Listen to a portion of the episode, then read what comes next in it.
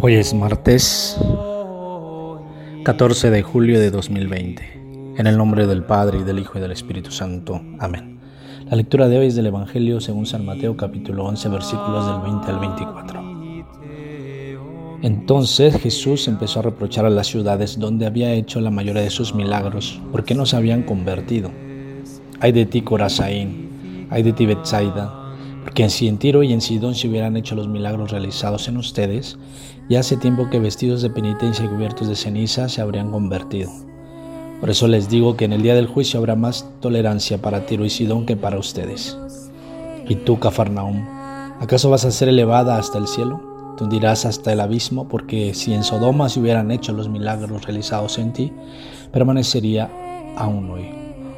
Por eso les digo que en el día del juicio habrá más tolerancia para la tierra de Sodoma que para ti. Palabra del Señor. Dejemos que la palabra toque nuestro corazón.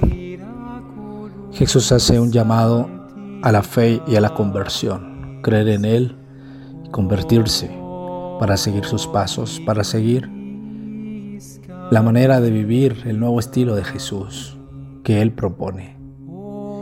Tres ciudades son las que menciona en esta lamentación.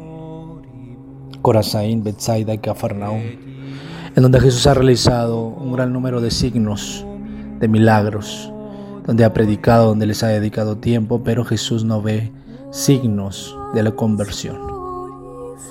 Es una situación que vemos a un Jesús que después de haber predicado la palabra de Dios, después de haber hecho presente el reino de Dios a través de los signos.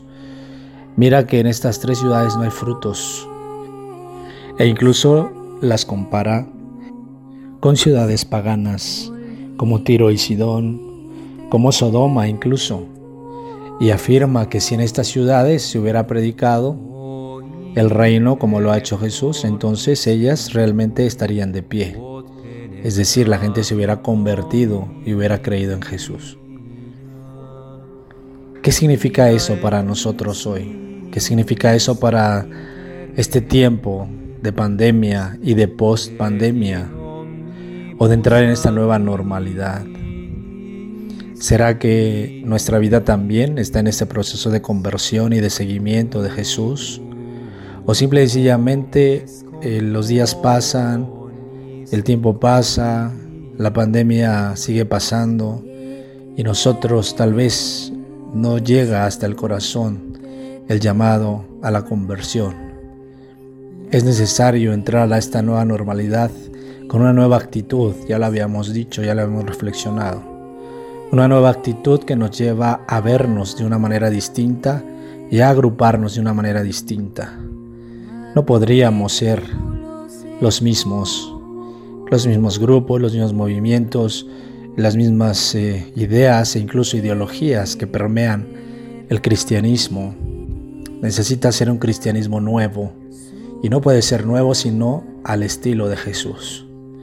Por eso, hermanos, hermanas y queridos jóvenes, es necesario dejar que Jesús realmente inyecte en nuestros corazones esta novedad de seguirlo, de creer en Él, y de convertirnos a Él.